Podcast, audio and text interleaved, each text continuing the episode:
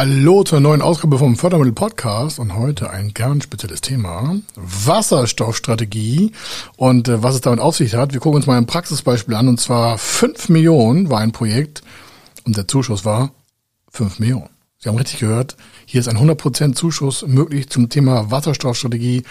Das sehen wir uns im Detail an. Ich wünsche Ihnen viel, viel Spaß dabei. Er ist Mr. Fördermittel, Buchautor, Vortragsredner, Moderator seiner eigenen Fernsehsendung zum Thema Fördermittel und Geschäftsführer der Feder Consulting. Mit seinem Team berät er kleine, mittlere und große Unternehmen rund um die Themen Fördermittel, Fördergelder und Zuschüsse. In diesem Podcast bekommen Sie wertvolle und entscheidende Informationen, wenn es um die Themen Investitionen, Innovationen und Wachstum in Unternehmen geht.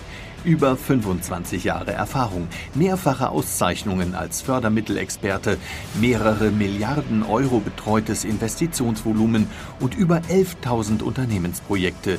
Davon können Sie jetzt profitieren. Hier ist der Fördermittel-Podcast mit Kai Schimmelfeder. Das Thema Wasserstoff ist ja ja noch in den Kinderschuhen, wenn man das aus Produktions- und äh, sag mal, Umsatzsicht sieht. Da ist ja noch alles am Anfang. Und äh, Deutschland hat eine richtige Wasserstoffstrategie. Die hat bis 2023 ein Programm und auch schon ein Add-on-Programm bis 2030. Aber alleine bis 2023 äh, reden wir hier von rund 600 Millionen Euro Zuschuss zum Thema hochinnovative, technologieoffene Entwicklung im Bereich Wasserstoff. Also alles, was sich damit äh, tummelt, vom Blue-Wasserstoff bis Green-Wasserstoff, alles, was dazwischen und drumherum sich kreucht und fleucht an möglichen Produkten, Dienstleistungen und Verfahren. Der Fokus liegt hierbei einmal auf der Elektrolyse, natürlich auch auf künstlicher Photosynthese oder bis hin auch zur Batterie- und Zellforschung. Also technologieoffen, alles zum Thema Wasserstoff. Für Sie wichtig, es ist hier oftmals eine 100% Förderung. Warum hat man eine 100% Förderung auf so ein unbekanntes Thema? Gerade weil es noch so risikohaft ist und weil Deutschland ein Player auf diesem Gebiet Wasserstoff auch in der Welt sein möchte, sofern es denn zu einem richtigen Nutzungseffekt kommt. Aktuelles Thema Wasserstoff hier und da natürlich schon vorhanden, aber großindustrielle, äh, großindustrielle Nutzung ist noch nicht so richtig Gang äh, gesetzt worden und auch die Umsetzung als Energieträger ist noch nicht so optimal. Deswegen versucht man dort über verschiedene Förderarten und Förderprogramme die richtige Konzeption zu finden und Unternehmen zu gewinnen, die in das Thema rein investieren. Dann sagen Sie, was investieren Sie denn da rein, wenn Sie 100 Prozent Zuschuss bekommen? Naja, die Menschen müssen ja erstmal was tun. Das heißt, da müssen erstmal Unternehmen überhaupt Lust haben, in das Risiko einzusteigen, ihre Mitarbeiter auf das Thema Wasserstoff, egal in welchen Bereichen ich gerade genannt habe, überhaupt sich quasi Erkenntnisgewinne zu erschaffen. Das ist ja alles so neu zum Thema Großindustrie, zum, zum Thema Energieträger, ähm, dass da keiner sagen kann, so und so muss das alles laufen. Es gibt Unternehmen in Deutschland, die haben im Ausland jetzt schon Werke aufgebaut, um Verfahren zur Wasserstoffproduktion her einzuleiten und äh, wissen aber noch gar nicht, ob daraus was wird. Also wir reden eher so von einem sehr risikohaften äh, Element aktuell, wenn man das in Großproduktion nimmt. Aber grundsätzlich ist es ein wichtiges Thema.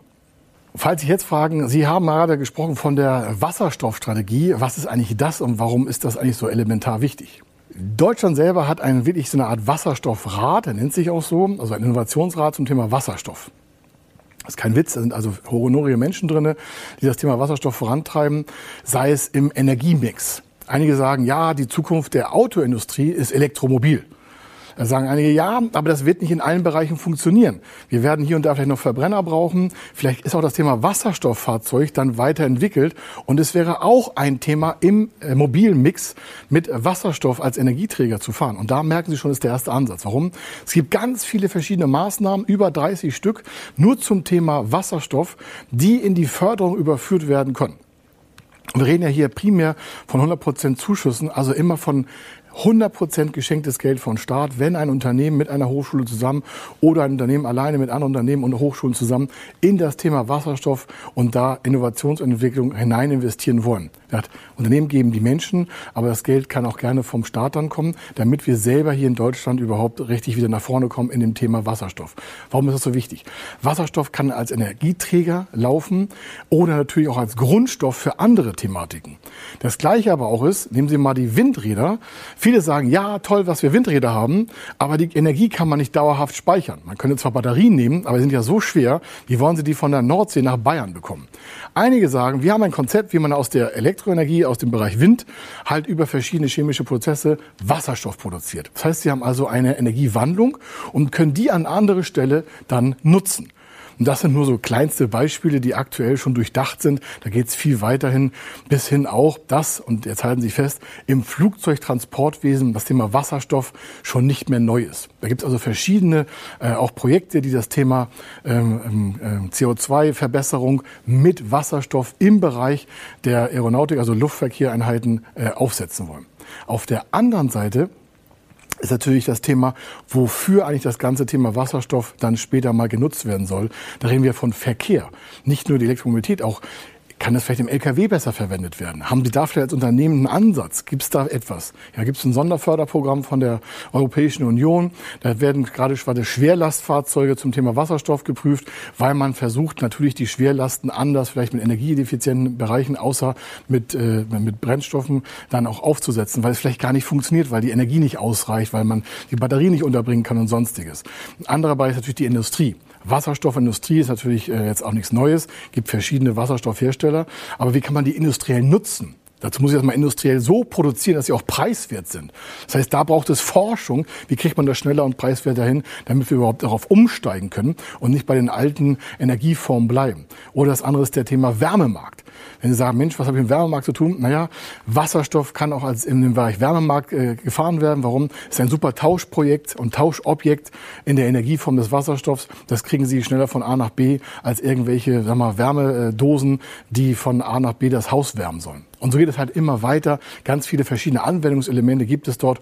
Und das ist halt der Fördertatbestand, weil das Thema in den meisten Fällen auch so neu ist. Ganz konkret werden verschiedene Projekte gefördert mit verschiedenen Aufgabenstellungen. Das eine ist die Energieerzeugung, habe ich schon gesagt.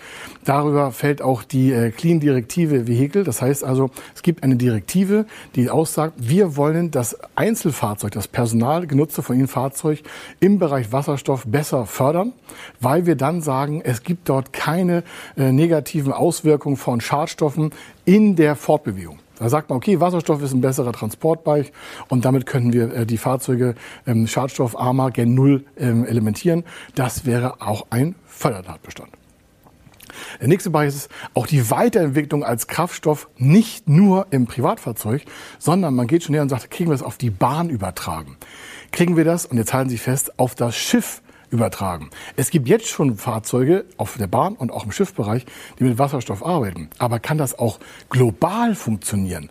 Wenn ich das global habe, dann brauche ich ja auch eine globale Tankversorgung. Es nützt ja nichts, wenn in Hamburg eine Wasserstoffstation steht und das Schiff kann mit Wasserstoff betankt werden und er will es in Sao Paulo irgendwie auftanken. Da ist halt äh, einmal über den quer über den Teich keine Wasserstoffstation. Das heißt, allein das ist schon ein Forschungsprojekt. Wie kann ich eigentlich global die Wasserstoffversorgung überhaupt gewährleisten? Was muss dafür getan werden, wenn ich sage, ja, wir wollen Schiffe mit Wasserstoff fahren lassen? Das eine ist der Wille, das andere ist ja die Versorgung.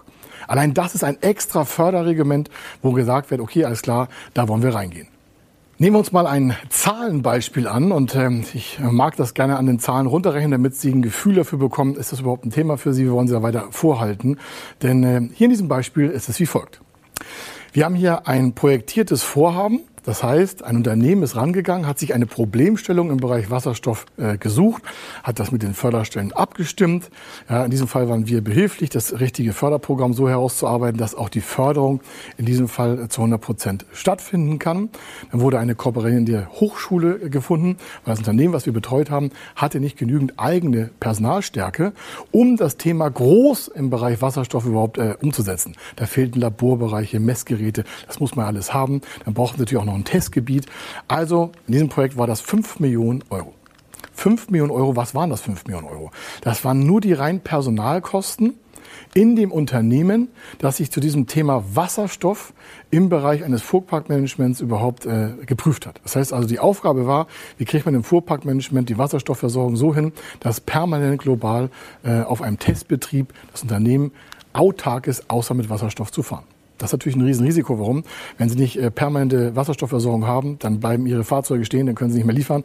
Wenn Sie nicht mehr liefern können, konnte dieses Produkt oder dieses Unternehmen gar, gar nicht ihre Lieferketten äh, einhalten. Das wäre ja kaputt gegangen. Also muss man erst dafür sorgen, die Probleme zu lösen.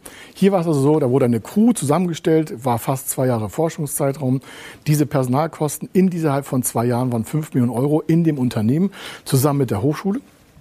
Da hat man die Ressourcen noch mitgenutzt, um nicht seine ganze eigene Crew da reinzustecken. Warum? Ist ja ein Risikoprojekt. Das Ergebnis ist ja offen. Man schuldet der Förderschule zwar ein Ergebnis in Form von einer Aussage, aber wenn es nicht funktioniert, dann zahlen sie das Geld ja nicht zurück, aber sie haben natürlich ein, zwei Jahre Zeit investiert in ein Projekt, was am Ende vielleicht gestoppt wird, weil es so nicht funktional ist. Das ist ja ergebnisoffenes Forschungsförderungssystem, anders als wenn Sie eine Immobilie bauen. Wenn Sie eine Förderungszulage bekommen für eine Immobilie, dann ist die Immobilie irgendwann fertig und dann nutzen Sie sie auch, sonst hätten Sie ja nicht gebaut.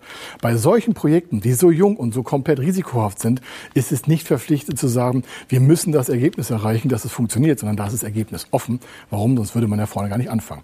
Hier ist der Zuschuss also 100 100 Prozent. Dementsprechend, genau richtig, 5 Millionen ist äh, der Zuschuss bei den Investitionen von 5 Millionen aus dem Unternehmen. Jetzt sagen Sie sich vielleicht, was 100% Förderung auf meine Personalkosten in dem Projekt eines risikobehafteten Wasserstoffprojektes, äh, wie, wie kommt das denn? Wer erlaubt das eigentlich? Und das sind doch Steuergelder und wieso kann man das eigentlich so vergeben?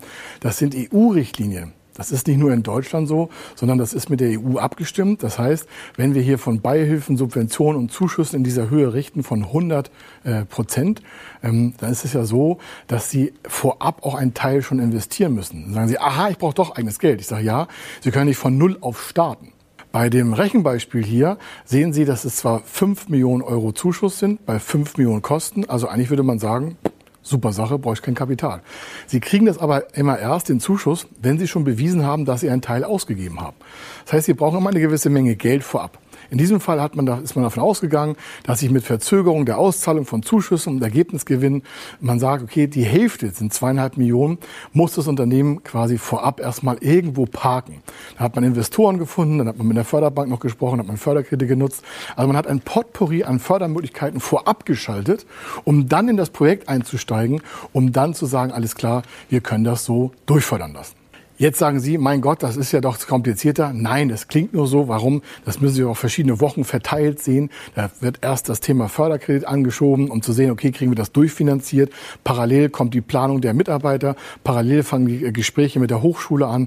Parallel hat man Verträge, welche Dienstleistungen auch eingefordert werden können. Und dann hat man Stück für Stück zusammengetragen wie ein Puzzle das Gesamtbild. Und dann hat man auch die Möglichkeit, äh, bei dem, in diesem Fall Bundesministerium für Wirtschaft, den Förderanzug zu stellen. Warum? Diese dieser Zuschuss, den kriegen Sie von Ihrer Bank, das ist Ministeriumsebene oder sogar EU-Ebene.